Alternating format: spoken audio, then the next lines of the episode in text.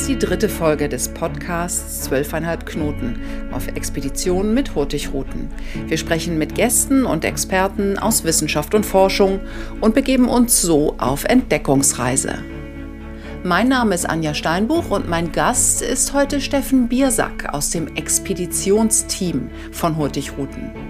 Der Geologe ist bereits seit 13 Jahren in der Antarktis unterwegs und wir sprechen heute über seine Arbeit unter Extrembedingungen. Hallo Steffen, hörst du mich? Anja, ich höre dich gut. Hallo. Hallo. Äh, wir überraschen dich oder wir erwischen dich besser gesagt ähm, in Norwegen. Du bist in Christiansand und wir haben aber heute ein besonderes Thema. Wir wollen uns nämlich mit der Antarktis beschäftigen. Und da bist du ein Experte. Erzähl doch erstmal, du bist Geologe, aber wie bist du eigentlich zu Geologie gekommen? Äh, das ist eine längere Geschichte, ich versuche sie kurz zu fassen. Äh, mein erstes Leben war Kriminalpolizist.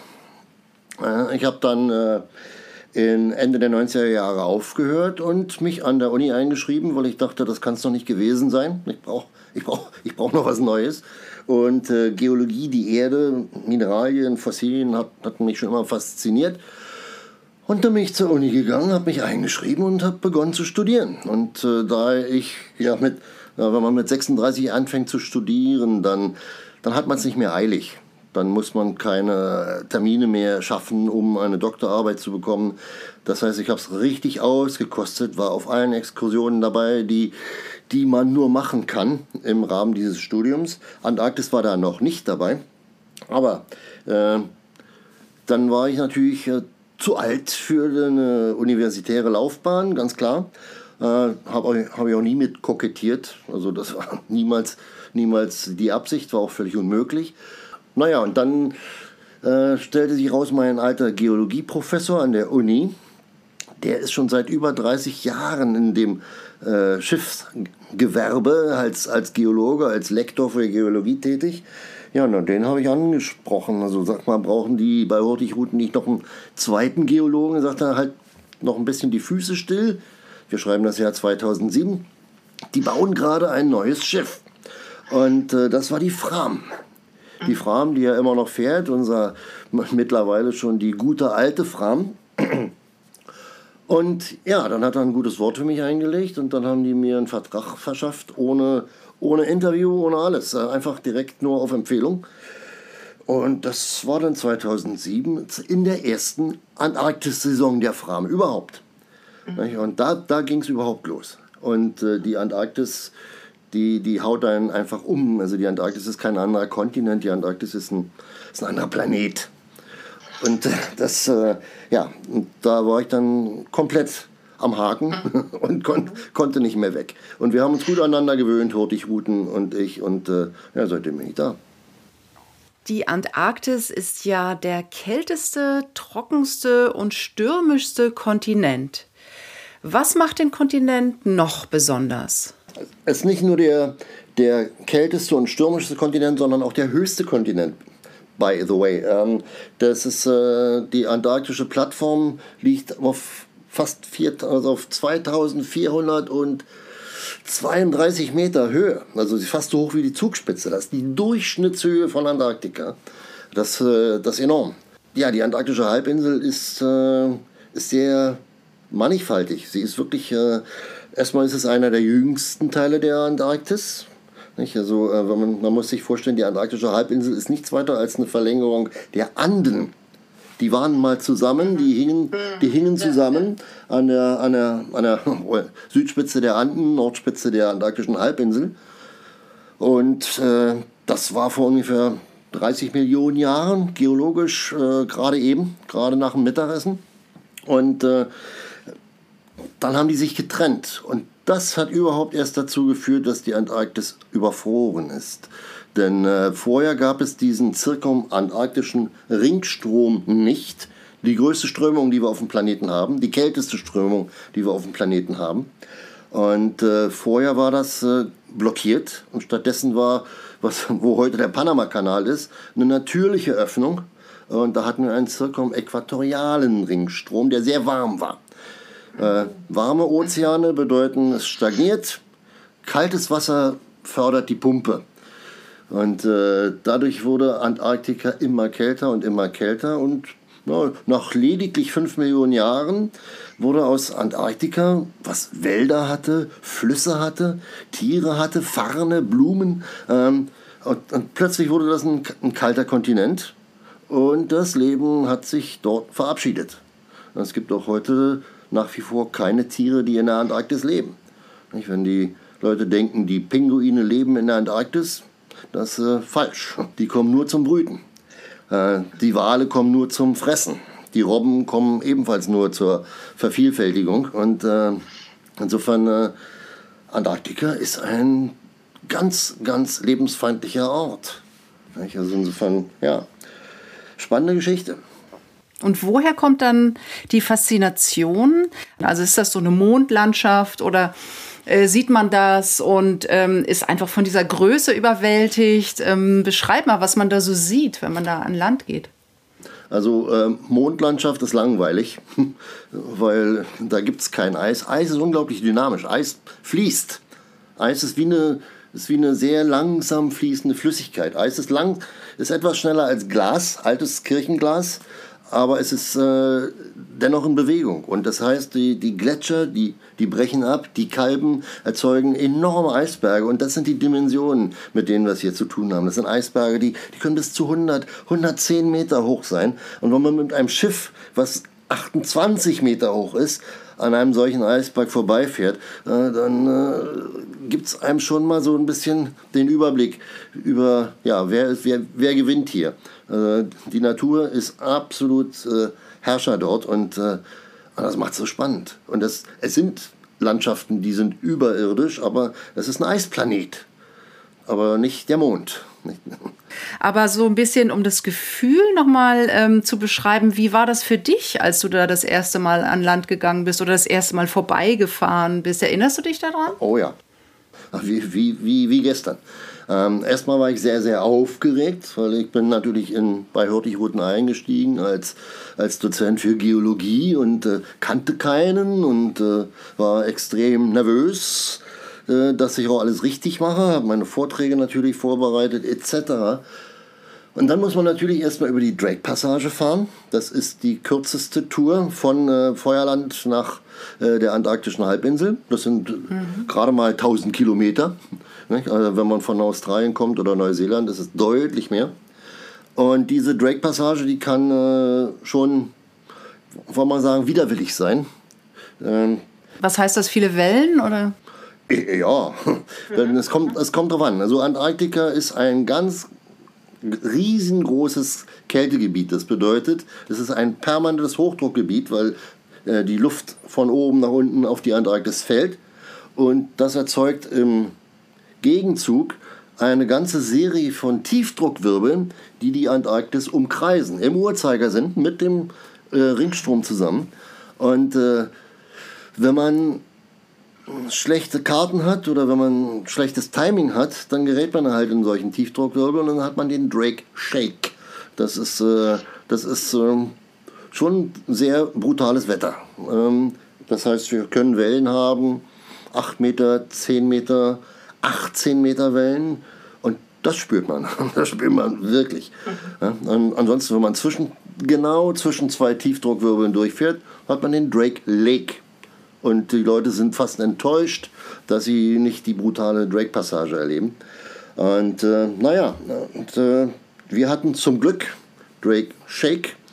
Der hat mich dann auch zum Glück äh, darüber informiert, dass ich äh, tatsächlich Glück habe mit der Seekrankheit.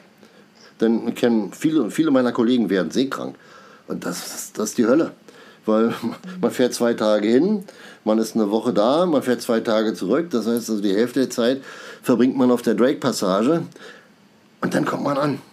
Und dann sieht man plötzlich Inseln, die mit riesigen Gletschern bedeckt sind. Und ja, meine erste Landung, das war in Half Moon, nee, nicht Half Moon Island, das war Yankee Harbor. Das ist eine Insel in den Südshetland-Inseln. Und äh, ja, da, da waren, waren Eispanzer drauf von drei Meter, vier Metern. Und das allererste, was ich gesehen habe, war ein riesiger Walrossbulle, äh, nicht, nicht Walross, äh, Seeelefantenbulle, ähm, der sich da gerade aufs Eis raufgearbeitet hat. Ein, ein Tier von, ja, das sind 1500 Kilo, zwei, zwei Tonnen, zweieinhalb Tonnen, also ein Monstrum. Und das war, das war mein erstes Tier, was ich gesehen habe in der Antarktis. Und äh, mit dem haben wir dann Zeit verbracht. Es war Schneesturm. Und ich dachte, ja, das ist es. Das, hier, hier bin ich richtig. Mhm. Ja, und das wurde, immer, das wurde immer ausgeprägter. Du machst ja viele Expeditionen, du bist mit Hurtigruten, mit äh, einem Expeditionsteam unterwegs. Wie kann ich mir das vorstellen? Was kann man da eigentlich konkret machen in der Antarktis? Sehr viel. Ähm, okay, Antarktis ist wild, Antarktis ist kalt und Antarktis bedeutet, dass man sich vorsehen muss, dass man nicht von der Natur überwältigt wird. Aber das Team besteht aus lauter Experten. Wir haben Kajak-Guides, wir haben äh, Leute, die Schneeschuhwanderungen führen, wir haben Leute, die die, die Nicht-Schneeschuhwanderungen anführen, wir haben äh, Fahrer für die Zodiacs, also das sind die Schlauchboote. Und äh, das heißt, wir, wir nehmen die Leute einfach mit. Wir gehen rein in, in die Wildnis, in diese kalte, unwirtliche, ähm, anfangs abweisende Wildnis und wir zeigen den Leuten, hey, man kann sich hier gut bewegen. Man kann hier, man kann hier auf Augenhöhe mit den Pinguinen Kajak fahren. Man kann, man kann mit den Schneeschuhen durch, die, durch den tiefsten Schnee nach oben auf den Berg gehen und hat von da einen Blick, den, den man vorher noch nie gesehen hat im Leben. Und äh, das, das machen wir mit den Leuten. Das, da, darum geht es uns. Kann man auch übernachten? Habt ihr auch so Touren, wo ihr dann in Zelten übernachtet? Wir haben Zelttouren auch. Ja. Wir haben Zelte für 32 Personen. Äh, und da müssen wir natürlich die richtige Wetterlage treffen und auch ähm, ähm, ja, den richtigen Ort finden in der richtigen Jahreszeit. Wir brauchen genug Schnee, wir brauchen genug Platz. Äh, und dann fahren wir mit dem Expeditionsteam raus, bauen 16 Zelte auf, 17 Zelte, weil ein Team, ein Expeditionsteam bleibt natürlich mit denen draußen. Und dann können die Leute tatsächlich im Eis, im Zelt übernachten. Wir haben natürlich äh, erstklassiges Material am Start. Äh, das sind also äh, wirklich die, so ein Zelt hätte ich auch, auch selbst gern. Und äh, ja, dann, äh, dann, geht's, dann geht's los, fahren wir raus. Dann helfen uns die Leute beim Vorbereiten dieses, äh, dieses Camping-Terrains. Wir treten den Schnee flach, wir bauen aus Eis eine Toilette. Das ist so eine, so eine Porta-Potty. Wir nehmen ja alles wieder mit, wie wir, wie wir ja wissen. Und dann bauen wir die Zelte auf und dann äh, gehen wir mit den Leuten noch wandern nachts. Ist ja, ist ja eh hell.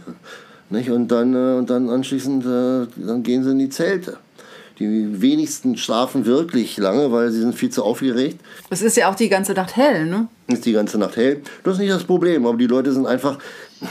Man hört die Pinguine rumlaufen äh, ums Zelt herum. Die, die picken dann auch schon mal am Zelt so ein bisschen. Nicht? Also, und äh, das, das, das ist einfach sehr aufregend. Nicht? Und äh, das, das ist eine, eine unserer begehrtesten Aktivitäten. Und Kajaken. Kajaken. Also auf, auf dem Wasser zu sein, zwischen Eisbergen zu kajaken. Das ist eine ganz besondere Herausforderung. Das ist wirklich was Besonderes. Hurtigruten ist ja IAATO zertifiziert. Was bedeutet das eigentlich? Uns geht es im Wesentlichen darum, dass wir diesen wunderbaren Kontinent nicht zerstören oder nach, negativ beeinflussen.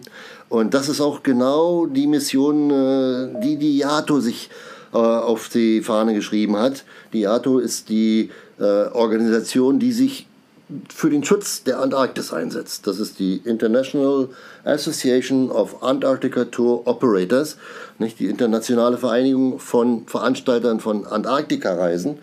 Und da geht es darum, dass wir den Menschen, die mit uns reisen, mit uns als eingetragenem IATO-Mitglied, äh, dass wir denen beibringen, wie sie sich in der Antarktis bewegen können, ohne Schaden anzurichten.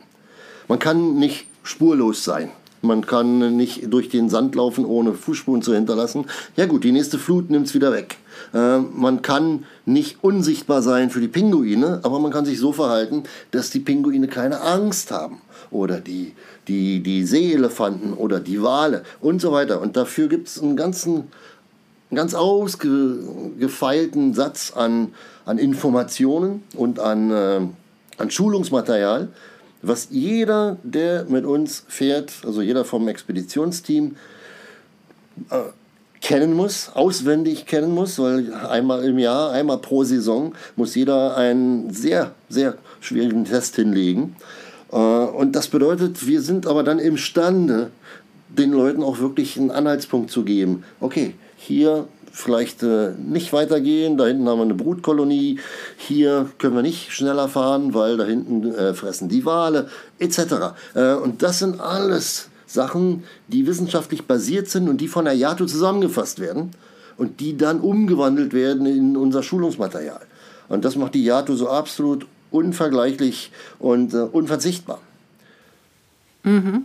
Und äh, ich habe gelesen, dass es ja in der Antarktis die meisten Meteoriten gibt. Hast du schon mal einen gesehen? Äh, ich habe schon viele Meteoriten gesehen, aber leider noch nie in der Antarktis direkt. Ähm, der Grund dafür ist, dass die meisten Meteoriten gefunden werden auf dem antarktischen Hochplateau. Das ist in der Ostantarktis. Das ist da, wo wir nie hinkommen. Äh, und der Grund, warum so viele gefunden werden, ist, weil die Meteoriten normalerweise dunkelschwarz sind und auf weiß-blauem Eis liegen. Das heißt, sie sind sehr leicht zu, zu finden. Mhm. Nicht? Und äh, ähm, ja, deswegen, es gibt viele Meteoriten, die aus der Antarktis stammen. Nun kommt es aber wieder dazu, man darf ja nichts mitnehmen. Nicht? Also, Auch Forscher nicht. Wenn ich ein neuer Forscher, jeder alles, was man mitnehmen will aus der Antarktis, braucht eine, braucht eine Genehmigung. Und die muss man dann entsprechend äh, vorbereiten. So eine Genehmigung für eine neue Anlandestelle, eine Genehmigung, um Fossilien aus der Antarktis mitzunehmen. Das dauert Jahre. Das dauert Jahre. Das ist ein wirklich penibler Prozess. Und äh, ja, und das ist aber auch gut so. Lassen wir die Antarktis ruhig so, wie sie ist. Nicht? Obwohl ich natürlich gerne einen Meteoriten aus der Antarktis hätte.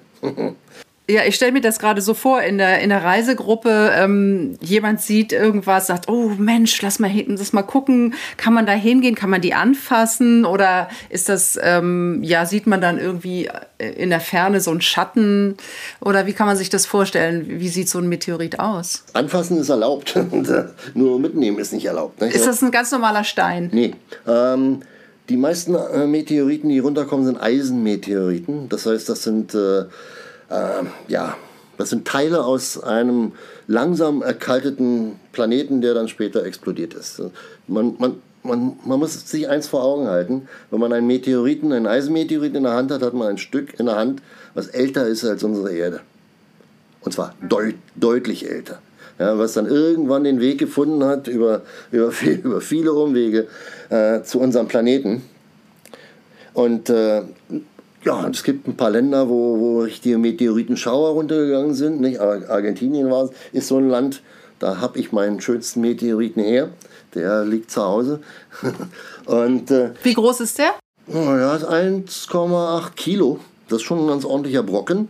Das ist, ähm, naja, also, wie, wie muss man sich das vorstellen? Wie ein, wie ein großes Croissant. so von der Größe her. Aha. Nur deutlich schwer. Also ein geschmolzenes Stück, Stück Stein. Eisen. Ein Stück Eisen, richtig. Das ist wirklich Eisen. Es ist auch, man kann es auch magnetisieren, wenn man will. Nicht? Äh, es gibt verschiedene Meteoriten. Es gibt Steineisenmeteoriten, es gibt Meteoriten, die bestehen nur aus bestimmten Mineralien. Aber die häufigsten sind tatsächlich die, die Eisenmeteoriten. Sie sind absolut unverwechselbar. Wenn man, wenn man einen Meteoriten in der Hand hält, wenn man einmal einen Meteoriten gesehen hat, einen Eisenmeteoriten, der wirklich auf dem normalen Weg auf die Erde gekommen ist, man kann die nie wieder verwechseln. Nicht? Also die sind äh, faszinierend, ja. Und wie gesagt, die sind 4,8, 4,9 Milliarden Jahre alt. Unsere Erde hat 200 Millionen Jahre weniger und die haben so einen weiten Weg hinter sich. Also das ist schon, äh, ja, da, da kommt schon eine gewisse Ehrfurcht ins Spiel. Ja, diese Faszination für Geologie, das ist auch nochmal, was ich dich fragen wollte. Ähm, manchmal kommt einem das so ein bisschen abstrakt vor, so die Phänomene, die die Erde zusammenhalten. Wie machst du das auf deinen Expeditionen? Wie kriegst du die Leute in deinen Bann für dieses Thema? Also ich meine, die Antarktis, die ist natürlich faszinierend, aber das alles zu erklären, das ist doch wahnsinnig komplex. Wie brichst du das runter? Okay, ähm Geologie ist ziemlich logisch. Das sind alles äh, im Wesentlichen mechanische, thermodynamische Prozesse, die sich hintereinander reihen. Also man kann Geologie tatsächlich verstehen, ohne theoretische Physik studiert zu haben. Äh, das heißt, Geologie ist tatsächlich runterbrechbar. Man muss es nur machen. Nicht? Äh, und äh, das ist einfach, der einfachste Ansatz ist zu verstehen, dass die Erde kein toter Stein ist, der, durch, der durchs Weltall fliegt, sondern ein ganz dynamisches Ding mit sehr vielen verschiedenen Sphären. Wir haben die Atmosphäre, die Hydrosphäre, also Wasser, die Lithosphäre, das sind die Steine, die Kryosphäre, das ist das Eis und die alle, die, die wechselwirken alle miteinander und es steht nie still. Also ich habe vorhin gesagt, dass die Antarktis mit, der, äh, also auf, mit Hilfe ihrer Halbinsel mit Feuerland zusammenhing. Also die Anden und die antarktische Halbinsel sind zur selben Zeit entstanden. Und äh, sie haben auch die, die, dieselben Gesteine. Dann sind sie bloß irgendwann auseinandergezupft worden äh, durch Bewegungen, die man auch erklären kann. Die kommen dann wieder von weit, weit unten, von viel tiefer drinnen. Aber es ist alles irgendwie erklärbar. Und äh, ja, die Zeiträume sind das, glaube ich, was, womit man sich am meisten äh, auseinandersetzen muss, weil die Zeiträume sind so gigantisch. Wenn man unsere Erdgeschichte in Sonnenaufgänge umrechnen wollen würde, äh, ist eine Zahl, die können wir gar nicht verstehen. Mm, ja, ja. Wo kann man eigentlich diese Phänomene zu fassen kriegen? Also wo zeigst du ähm, deinen Mitreisenden auf deinen Expeditionen, wo zeigst du ihnen, wie Geologie wirkt? Äh, es gibt äh, Prozesse, die uns vor Augen halten, dass die Antarktis äh, mal ganz anders war, als sie jetzt ist. Wenn man zum Beispiel Farnfossilien im Kalkstein findet, dann weiß man, hier gab es mal Farne und Farne wachsen normalerweise nicht in der Antarktis. Das heißt, äh, das sind Farne, die stammen aus einer Zeit, als die Antarktis am Äquator war. Das ist ein, ein absolut schlagender Beweis, äh, unwiderlegbar. Und äh, das ist, äh, das ist eine, einfach der, der Gedanke. Man muss nur die Gedanken deutlich herausmodellieren, die dahinter stecken. Hinter, hinter, hinter kleinen Beobachtungen was die, was die für Auswirkungen haben können. Und äh, das ist das Tolle an der Geologie, das ver verbindet es wieder mit der Polizeiarbeit von früher. Das ist, das ist Detektivarbeit. Das heißt, man findet Anhaltspunkte und äh, ja, man, man setzt sie zusammen zu einem unfassbar großen Puzzle aus beweglichen Teilen. Das ist also wirklich wie ein, wie ein Puzzlespiel, was sich wehrt, dagegen zusammengesetzt zu werden. Nicht? Und äh, ja, dann, dann hat man natürlich aber auch äh, die, die, die schnellen Prozesse, Vulkanismus zum Beispiel, da wo wir hinfahren, Antarktische Halbinsel, da gibt es einen der beiden äh, aktiven Vulkane in der Antarktis. In der Antarktis ein aktiver Vulkan. Das ist schon was, finde ich. Und äh, da, wo wir hinfahren, Deception Island, ähm, in den kann man auch noch reinfahren, in den Vulkan, weil es eine Caldera ist, das heißt ein eingestürztes Vulkangebäude, vollgelaufen mit, mit, mit Seewasser, was dampft und kocht. Nicht? Also äh, es, äh, es, ist, es ist sagenhaft. Nicht? Und äh, meine, die, die Erddynamik, die kommt da einfach raus an die Oberfläche. Wenn man den Finger in den Sand steckt, verbrüht man sich. Und ja, es wallet und brauset und siedet und zischt, ne? wie Schiller sagte. Ja. So richtig zum Anfassen. Geologie zum Anfassen. Geologie zum Anfassen. Mhm. Ähm, ich finde in dem Zusammenhang auch interessant, äh, welche Rolle die Antarktis in diesem Zusammenspiel spielt. Denn ich habe gelesen, dass ja sehr viel Süßwasser in der Antarktis ähm, sozusagen wie so ein Vorratsspeicher vorhanden ist. Wie hängt das denn zusammen? Ich stelle mir da eher Salzwasser vor. Äh, alles Eis, was wir haben auf dem Planeten, also es gibt ganz wenige Ausnahmen, ist Süßwassereis. Was daran liegt, dass äh, beim Frieren, wenn man, selbst wenn man Seewasser einfriert, dann werden die Salzkationen ausgeschieden, weil die viel zu groß sind, um, um in dieses kleine H2O-Molekül reinzupassen. Ja, und äh, das bedeutet, äh, wenn wir Eis erzeugen, erzeugen wir Süßwassereis. Und in der Antarktis haben wir nun mal 90 Prozent der äh, Süßwasserreserven des Planeten. Grönland hat nur 10 Prozent, obwohl Grönland ja auch nicht gerade klein ist. Ähm, und, äh, und die, wenn wir alle Gletscher in den Alpen und den Pyrenäen und, äh, und den Anden noch dazu nehmen, das, das ist ein Klacks. Das ist, also, das ist überhaupt, das wir, brauchen wir gar nicht äh, überhaupt in die, in die, in die ähm, Gleichung mit einzu, einzubeziehen. Aber ähm, das ist entstanden durch, ja, einmal durch die Abkopplung von Antarktika von Südamerika, der Etablierung dieses äh, Ringstroms.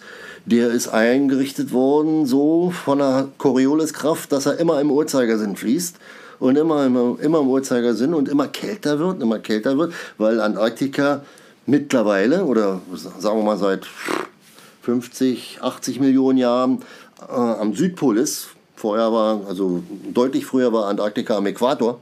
Dadurch, durch diesen Ringstrom, ist die Temperatur insgesamt deutlich gefallen. Damit ist der Luftdruck gestiegen, weil wie gesagt die Luft von oben runter fällt und drückt. Und die Luft bringt Feuchtigkeit. Und äh, die Feuchtigkeit, die kristallisiert dann irgendwann aus als Schnee. Und dann, äh, ja, vor ungefähr 25, 30 Millionen Jahren fiel dann, und das ist ein spannender Gedanke, finde ich, irgendwann ist die allererste Schneeflocke auf die Antarktis gefallen. Irgendeine muss ja die erste gewesen sein. Mhm. wir wissen nun, wir können nur Aus der sagen, ersten Wolke. Hm? Aus der ersten Wolke, ja. Wir können nur nicht sagen, wann. Äh, das kann Mittwochnachmittag gewesen sein, aber äh, als, die, als die fiel, gab es noch keine Mittwochse. Und insofern, ja, das sind, das sind alles ganz spannende Gedanken. Weil wenn man, das, wenn man die Erde dynamisch nimmt, dann, äh, dann, dann ist das ein, eine richtige Achterbahnfahrt. Ja, also ähm, ich bin ganz begeistert. Also da kann man ja irgendwie ähm, stundenlang drüber reden. Ähm, vielleicht zum Abschluss nochmal so von dir. Was ist so das Faszinierende? Was, warum würdest du jemanden raten, in die Antarktis zu fahren, sich das mal anzugucken? Was ist das Ding, wo du sagst, das vergisst du dein Leben lang nicht mehr? Es gibt keinen anderen Ort wie die Antarktis. Und sie sind absolut unvergleichbar. Selbst, äh, selbst nur die antarktische Halbinsel, ähm, wo wir ja, wie gesagt, nicht diese Höhenlagen haben und nicht diese endlosen Eisflächen. Ähm, die Antarktis ist ein Ort, der eine sehr spannende Geschichte hat. Die, die Expeditionsgeschichte der Antarktis ist sehr jung, aber dramatisch. Denken wir an Scott, denken wir an Amundsen, denken wir an, an, an ähm, all die anderen. Und äh, das sind äh, Shackleton, wollte ich sagen. Ähm, mhm. Und äh, aber die, diese Geschichte ist so dramatisch. Da sind Leute gefahren, die so getrieben waren von ihrer eigenen Neugierde und ihrer Energie, dass die Sachen ausgestanden haben, die, die wir heute nicht mehr, die wir heute nicht mehr ausstehen würden, weil wir längst so weit, so tief in unserer Komfortzone drinstecken, dass ich glaube, wir, wir wären dazu gar nicht mehr imstande. Die waren's und äh, die haben eine, eine spannende Geschichte geschrieben. Eine spannende Geschichte an einem Ort, der nicht seinesgleichen hat, ja, durch, aus, aus, aus, geologischen Gründen, aus, aus, aus, aus, dynamischen Gründen. Eis ist einfach ein unfassbarer, ein unfassbares Material. Also wenn man sich mit Eis auseinandersetzt, also mal mit, mit, den, mit den Besonderheiten von Eis, also da merkt man auch, dass es gibt nichts Vergleichbares. Und dann ist es auch noch sehr schwer dahin zu kommen. Also für uns natürlich, äh, es sind nur zwei Tage Drake-Passage. Äh, damals mit einem Dreimaster äh, hat es länger gedauert. Und da ist so viel Respekt im Spiel vor der Natur, vor den Forschern, die, die damals Zeit in der Antarktis verbracht haben. Das ist eine große Faszination, immer wieder und immer wieder und immer wieder. Nicht? Also, ähm, und für Leute, die zum ersten Mal dahin fahren, äh, ja, ist, ist ein Garant für Tränen. Mhm. Ja, also jetzt habe ich richtig Lust gekriegt, in die Antarktis zu fahren. Vorher dachte ich, oh, das wird mir zu kalt. Aber jetzt sehe ich doch da viele, ähm, viele positive Aspekte, die mich auch sehr neugierig machen. Ich habe jetzt noch hier so eine kleine Schnellfragerunde zum Schluss. Ähm, was ist dein, deine erste Erinnerung in Bezug auf das Meer? Auf das Meer insgesamt? Mhm. Hallig-Hoge in Norddeutschland. Da bin ich mit meinen Eltern immer hingefahren, seit ich sechs oder sieben Jahre war. Und da bin ich zum ersten Mal dann auch wirklich ins Wattenmeer gelaufen und äh, da war ich schwimmen und so weiter. Und das ist eine, das ist eine sehr alte Erinnerung. Und das, äh, ja. Schön. Mhm. Ähm, was ist dein, was liegt dir eher, die Mitternachtssonne oder das Nordlicht? Oh, ähm, Nordlicht ist in der Antarktis nicht zu kriegen. Nicht? Dazu, äh, es, also, es gibt Südlicht, es gibt äh, Aurora Australis, aber in diese Breitengrade kommen wir nicht. Das heißt, das Nordlicht, das haben wir nur oben, Svalbard, Grönland etc. oder Nordnorwegen. Und es ist auch vom Zeitfenster sehr eingegrenzt. Äh, das ist jetzt so, jetzt, jetzt, jetzt wäre ideal, nach Norwegen zu fahren. Ich bin ja in Norwegen. Ha, ähm, ja, genau. Aber, aber nicht, nicht, nicht nördlich genug. Äh, aber ähm, ja, das, die Mitternachtssonne ist, ist spannend mal gesehen zu haben. Aber speziell für Leute, die ein Interesse haben an Fotografie, die fangen dann an, die Mitternachtssonne nicht so zu schätzen, weil äh, es, es ist einfach immer, immer hell. Also da, da, mhm. fehlt so der, da fehlt so das Wechselspiel des Lichts. Das hat man bei den, bei den Nordlichtern viel, viel mehr. Und es ist auch viel schwieriger, Nordlichter zu fotografieren als die Mitternachtssonne. Und äh, Nordlichter sind ein einmaliges Spektakel. Das ist, äh, das, das ist richtig, das geht mitten rein und, äh, mhm. und rührt einen um. Mhm. Postschiff oder Expeditionsreise? Expeditionsreise, ganz, ganz, ganz klar. Mhm. Obwohl ja. meine erste Berührung mit Honigrouten war Postschiff.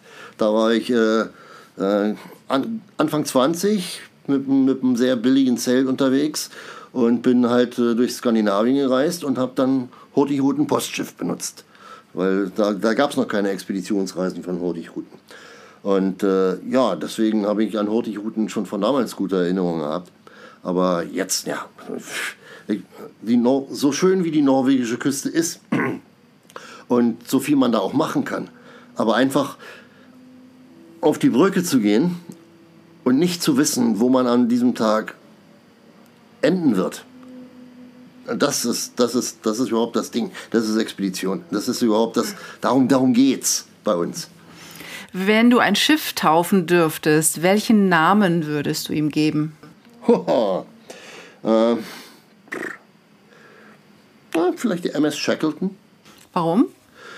Shackleton ist äh, in meinen Augen einer der, der charismatischsten und äh, charakterstärksten äh, Forscher gewesen.